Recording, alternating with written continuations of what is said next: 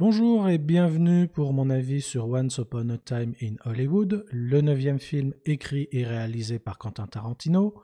C'est une comédie dramatique et c'est sorti au cinéma le 19 août 2019, avec au casting Leonardo DiCaprio, Brad Pitt, Margot Robbie, Al Pacino et Margaret Qualley. L'histoire, Rick Dalton, star de la télévision sur le déclin, et sa doublure Cliff Booth, ancien cascadeur, tentent tous deux de relancer leur carrière dans l'industrie hollywoodienne de la fin des années 60. Pour peu que l'on connaisse un minimum le bonhomme, tout le monde sait que Quentin Tarantino est un grand cinéphile, pour ne pas dire un cinéphage, tant il avale les films les uns à la suite des autres. Et cela se retrouve bien entendu dans son cinéma, mais avec Once Upon a Time in Hollywood, Tarantino va encore plus loin, peut-être même un petit peu trop. S'il y a bien un point sur lequel le film ne souffre d'aucune critique, c'est la façon dont Tarantino rend hommage au Hollywood de la fin des années 60. Nul doute que le réalisateur a effectué de longues et pointilleuses recherches sur cette époque, afin de nous la retranscrire d'une façon aussi précise et crédible. Par conséquent, les références à divers films de l'époque, les petites anecdotes et autres clins d'œil sont très nombreux. Par ailleurs, le réalisateur n'a pas hésité à intégralement refaire certaines scènes à l'ancienne, ou à intégrer Leonardo DiCaprio, alias Rick Dalton, dans des séquences de films bien connues, comme par exemple avec La Grande Évasion, pour évoquer le fait que le personnage est passé à deux doigts d'être retenu pour le rôle principal. D'ailleurs, petite parenthèse, Leonardo DiCaprio est absolument bluffant, à tel point que l'on se dit qu'il aurait tout à fait eu sa place dans ces fictions de l'époque. Bien entendu, tout cela a été fait avec une petite dose d'humour, pas toujours bien comprise d'ailleurs.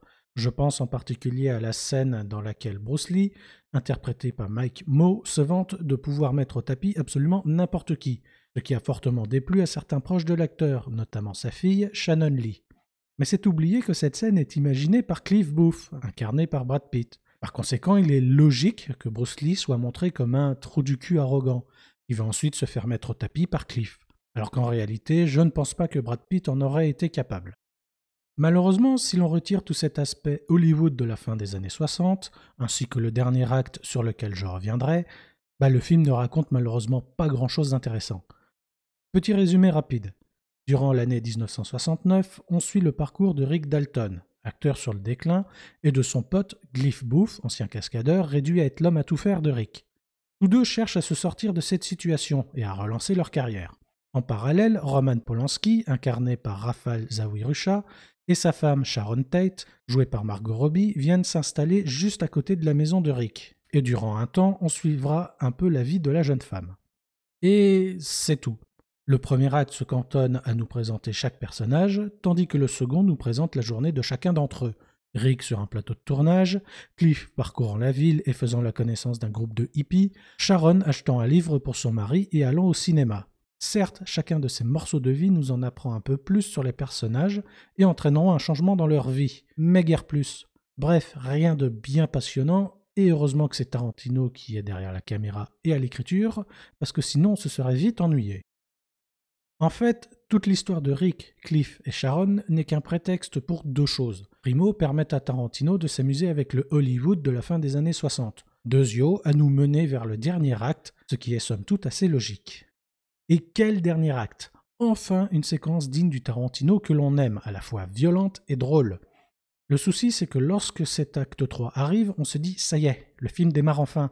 Sauf qu'à la fin de la séquence, c'est le générique de fin qui nous tombe dessus sans prévenir. Personnellement, j'ai été très frustré. Tout d'abord parce que le film est passé plus vite que je ne l'aurais cru, mais aussi parce que le générique arrive alors qu'il y a, selon moi, encore des choses à raconter. Sans aller jusqu'à faire un cours de cinéma, pour moi les trois quarts du film n'ont été qu'une introduction.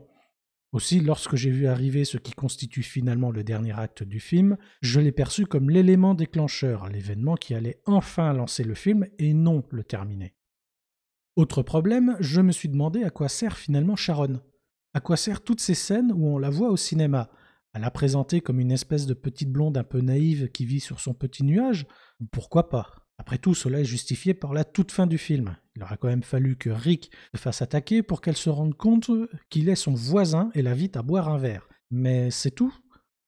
Le véritable souci est sans doute que je m'attendais à ce que le meurtre de Sharon Tate soit le vrai sujet du film. Or, ce n'est pas du tout le cas.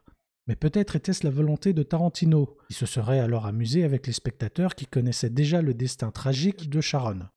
Ou alors a-t-il simplement voulu retranscrire le contexte et l'ambiance de l'époque par l'intermédiaire de deux personnages extérieurs au drame? En conclusion, Once Upon a Time in Hollywood est un film fait par un cinéphile pour les cinéphiles, mais qui oublie le reste du public. C'est en tout cas de cette façon que je l'ai ressenti. Je peux tout à fait comprendre que Quentin Tarantino ait souhaité se faire plaisir avec son neuvième film, je comprends un peu moins la réaction des critiques. Encore que, étant donné qu'il s'adresse avant tout aux cinéphiles, peut-être se sont-ils sentis caressés dans le sens du poil. Tant et si bien que pour certains, Once Upon a Time in Hollywood est sans doute plus un film d'auteur qui rend hommage à toute une époque du cinéma, et non un simple divertissement pour le grand public. Pour ma part, je reste quand même un peu déçu, ce qui est bien dommage, car jusqu'ici j'avais toujours pleinement apprécié les films de Tarantino.